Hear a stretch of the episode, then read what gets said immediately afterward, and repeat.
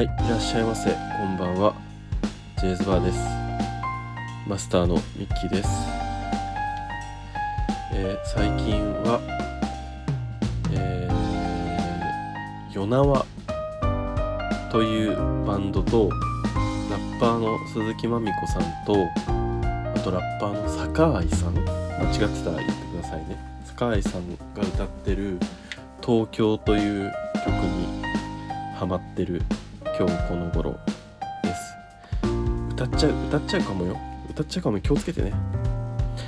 働くわよ東京来ねえ今週報酬は Kiss me just like I do アホみたいアホみたい。っていうループが気持ちいい。ラップのパートとかもすごく気持ちいい曲なんですけれどもドハマりをしております。えー皆さんは、えー、とそうは感じないかもしれないんですけれども少しご無沙汰となっております。えー、と韓国の出張をしていた9月30とかそれぐらい以来の、えー収録になります。ちょっとまた仕事がバタバタしていた部分もありという感じ。あとは三茶でまた飲み飲み歩いてたりしてたらなかなか時間が取れずっていう感じかな。近況で言うと最近また、えー、と仕事で、えー安心安全系のイベントがあってそれのイベントと取材をバタバタ帰国してから速攻初週でやっていたのとあとは最近はまあ私えっと IT 外資の IT 企業で広報やっていてで少しまあそのエンターテインメントみたいなところにも関わったりすることがあるんですけれども、えーかなり激若い本当に二十歳10代から20歳前半の子たちが、えー、と使うようなプロダクトとかの担当に新たになってそれが本当に若い感じなのでちょっとより一層若ぶっていかないといけないなと思います。若若ぶらなくてもいいんですけど若い子たちが好きなものとか若い子たちが使う言葉遣いとかを自分は使わずともまあ知っておくだけ知っておくとかもうあとはもう端的にあのー見た目の清潔感とか体型の維持とかっていうのはより一層なんか気をつけていいかないとなんかねいけないなと思いますなんかそんなんどうでもいいじゃんありのままでいいじゃんって思う人たちもねたくさんいると思うし私もそれでいいとは思うんですけどなんかねあのー昔小説でそういう描写を学んで影響を受けてると思うんですよね。なかなかあの話したことないんですけど大沢有正さんという、えー、とハードボイルド探偵系刑事物系のなんかちょっと私が普段喋ってるイメージと全然違う感じだと思うんですけどえっ、と作家さんがいらっしゃってでえっ、とねえー、と真田広之さんとか浅野忠信さんが出る感じで映画化とかもされたりしている元田端あの銃が出てきたりナイフが出てきたりとか美女が出てきたりとかそういう話なんですけどその中で探偵をやっている主人公がいてでその29歳ぐらいの時はそのディスコとかクラブとかそういうところに行って彼らと同じ目線で、えー、と情報を引き出せたんだけど30半ばとかぐらいになった時にそのうまく情報を引き出せなくなってきたみたいな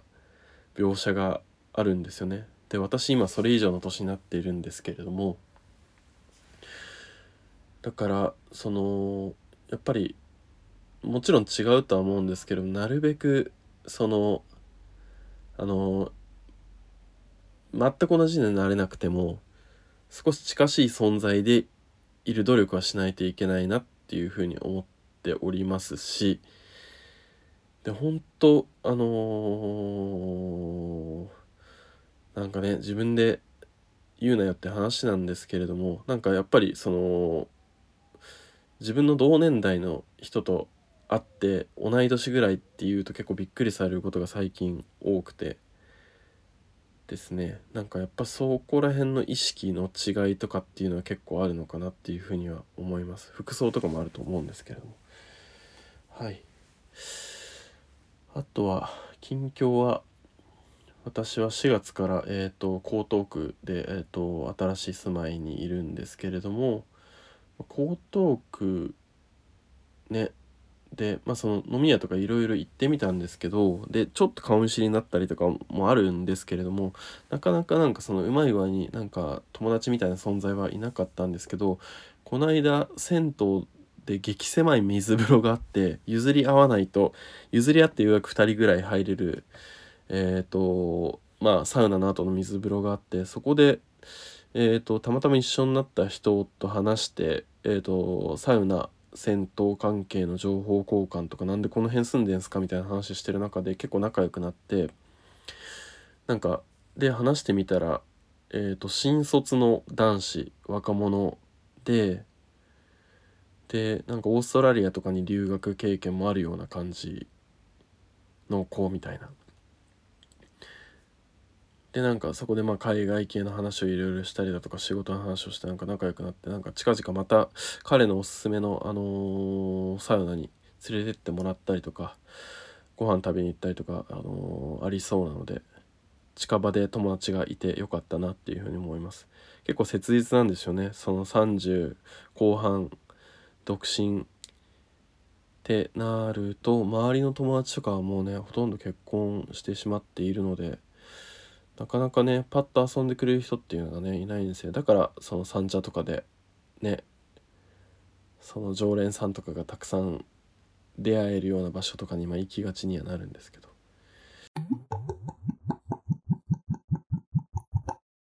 今日は失恋の痛みなどを軽減する方法を喋ってみようと思います。あのあくまで経験則でで私なんか「あんあん」とかそういう「ハウトゥー」とかみたいなもの全然読んでないのでなんかねまたまちいろいろ最新のものと違うとかっていう話があるかもしれないですけどまあその事実としてまあ私あの今年のね4月以降にえっ、と、まあ、元奥さんと離婚を、えー、としましてで独り身でございますと。で実はあんまりあのここでは話してなかったんですけどあのー、この2ヶ月ぐらい、あのー、実はお付き合いしていた女性がいらっしゃってでえっとまあ残念ながらあのお別れすることになったんですけれどもねえっとうん余談ですけど大変素敵な方でした。アーティストで。すごい若いんですけどね20代前半で、えー、すごい才能にあふれていて本当に有名な、えーと、フェスとかに出て、えー、るアーティストの前座とかに、あのー、呼ばれて出たりするような方で。うんすごすごかったですね。なんかその私もね少し 下手くそですけど音楽少しやるんですけどなんか自分のギターえっ、ー、とイギリスで買った12年ものぐらいの10年もののフェンダーのアコースティックがあるんですけれどもなんか鳴りがあんま良くないのかなっていうふうに私は思ってたんですけどその子が触った瞬間にねもうギターが気持ちよく歌い始めましてこれはもう才能ってこういうことかっていうふうに思い知らされるようなこともありましたがすいませんちょっと余談でしたすごくねえっ、ー、ととてもえー、楽しい時間を過ごさせてもらったんですけどまあなんかその人生のねフェーズというかタイミングがやっぱりま年も違ったりするしあのー、違ってまあ違違いそうだなということで、えっとまあ、お互い話し合ってお別れということになりましたと。でえっ、ー、とねあのー、失恋状態に私は Now であるわけなんですよね。でそういう時になんかどうしたらそういうちょっと思い出して考えちゃったりすることが実際今今もあって少しね落ち込んでしまったりとかっていうことがバリバリあるわけなんですけれどもなんかそれをどう軽減すればいいかっていうのはいくつかあると思うんですよね。まあ昔からよく言う方法で、えーとまあ、時間が解決してくれるみたいな話もあるじゃないですか時間薬。えっ、ー、とねいくつか年月が経てばいつかいい思い出にとかねなるとは思うんですけれども、まあ、経験談で言うと実際それはそうなんですけどでもじゃあ34年単位の長さでそれをなんか、えーと、抱えていけって言ったら結構しんどいじゃないですか。だからなんかそのなるべく風化の速度を速めてあげないといけないなっていうふうに私は思うんですけれどもそれで2個目になるのか1個目が時間で2個目がえっ、ー、ともう人にとにかく話すことですよね。なんか人にどんどん話して繰り返し話すことによって自分の中で、ま風化させていく。でさらにあの自分が何度も喋ることによって自分の中でもちょっと喋るのに飽きてくるというかこの話何度もしてるなとかいつまでもこの話してるんだっていうのが自分も思ったりもしかしたら相手から言われることもあるかもしれないしなんか自分の中でどんどん過去のものにしていくっていうのはすごく大事かなっていうふうに思います。で3つ目としてこれこの間えっ、ー、と YouTube 朝め朝まで見てもルーザーじゃないみたいな回をやらせてもらったんですけれども、えーと、そこで出てきたコーピングっていう手法。要は、えーと、緊急離脱、えー、意識を強制的に他のものに切り替えるっていうのはあの即効性がすごくあるなと思います。例えば本当に筋トレであったりランニングで一回頭の外に出してしまう。もう苦しくて苦しくてやばいやばいみたいな。早く終わりたいなっていう風なことばっかり考えてると,、えーと、それを考えない時間ができてくるんですよね。でこの考えてない時間をなるべく作るっていうのが、まあ、すごく大事なのかなっていうふうには思います。で、えーと、それ以外にも、まあ、フィジカル的な話だけではなくてもえっ、ー、とまあ本とかだとねちょっと没と没入するまでに時間かかっちゃったりするんですけどなんかゲームとかだと起動した瞬間始まって強制的に持ってかれるじゃないですかだから結構やっぱりあのまあスマホゲームでもいいしえっ、ー、とコンソールえーと、プレステとかああいうようなゲームでも PC のゲームでもいいから起動して強制的に意識をそっちに持ってくっていうのはすごくあの重要なのかなっていうふうには私は経験上思います。はい、あとは、えーと、4つ目としてえー、思い出すリマインダーを、まあ、トラップ的なものをなるべくなくすですよね。え、ー、とそのまあお相手、えー、パートナー恋人にまつわるアイテムとかを、まあ、できる限りなくす。まあえ、ー、と2人で買ったものとか、まあ、服とか、ねえーと食べ物とかもう絶賛最近やってたんですけど一緒に買った食べ物で、ね、一緒に食べようと思ったものとか食べさせてあげたいなと思ったものとかをあるとやっぱりいろいろ思い出してしまうのでもう食べちゃうとかまあものによってはまあその処分してしまうとかっていうのが、えー、といいかなと思います。そのどうしてもね捨てられなくて取っておきたいものっていうのを覚悟を持ってえーとまあ、設定というか持つんだったらそれはそれでいいとは思うんですけれどもまあまあ。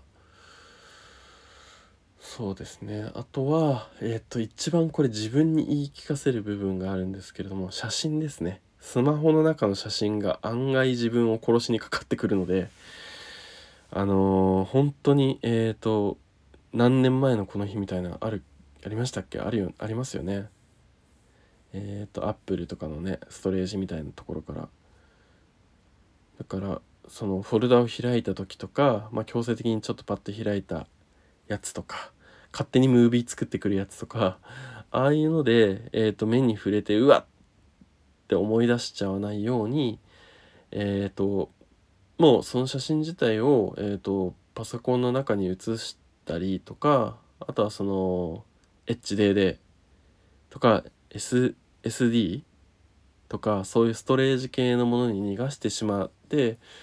普段からそのリマインドするきっかけみたいのをなるべく減らすっていうのがまああのすごく大事なのかなっていうふうに私は思いますし自分がちょっとやらなきゃなと思います。ちょっとねストレージを新しく買わないといけなくてちょっとなんか億劫でえっ、ー、とあと先送りにしてしまっていたんですけれどもやらないといけないなと思います。はい。4つですね。まあ時間。とあとは2つ目人に話す。3つ目緊急離脱的に他のものに意識を、えー、と移す。4つ目、えー、リマインドするような、まあ、ものであったり写真とかを、まあ、処分したりどこかにしまう。っていうのが大事かなって思います。そんな当たり前だよってまあね思うかもしれないんですけれどもそのうちのこの中の一つでもあそれ頭になかったみたいなことがあって、ね、これを聞いてくれている常連さんリスナーの方々の中で今辛い思いしてる人が、えーと、少しでも楽になれたらいいと思いますし私もね一緒になんかそこになんか対処というか、うん、一緒に取り組んでいければなっていうふうに思います。はい。えー、ジェイズバーツイッターやっておりますので、ぜひともフォローよろしくお願いします。えー、あとは、えっ、ー、と、プラットフォーム、ポッドキャストのプラットフォーム、Apple、Spotify、アンカー、Google、Amazon でも配信しているので、えっ、ー、と、サブスクをよろしくお願いします。はい、それではまたのご来店をお待ちしております。ジェイズバーでした。